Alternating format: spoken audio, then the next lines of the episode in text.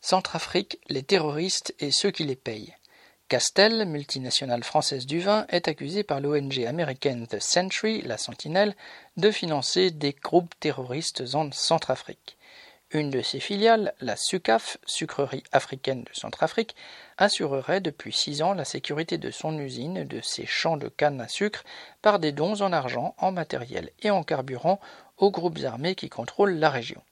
Le principal bénéficiaire de ces largesses se nomme benoîtement l'Unité pour la paix en Centrafrique et est accusé de multiples massacres. Ces deux chefs auraient reçu en cinq ans 260 000 dollars sans compter les cadeaux en nature. Cet achat de protection est pratique courante dans les pays pauvres. Quand le gouvernement est fort, on achète ministres et militaires.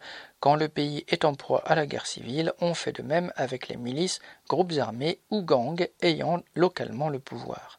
Le cimentier français Lafarge ne faisait pas autre chose quand en Syrie il finançait l'État islamique pour maintenir en service son usine de ciment, une pratique dont le Quai d'Orsay n'ignorait rien.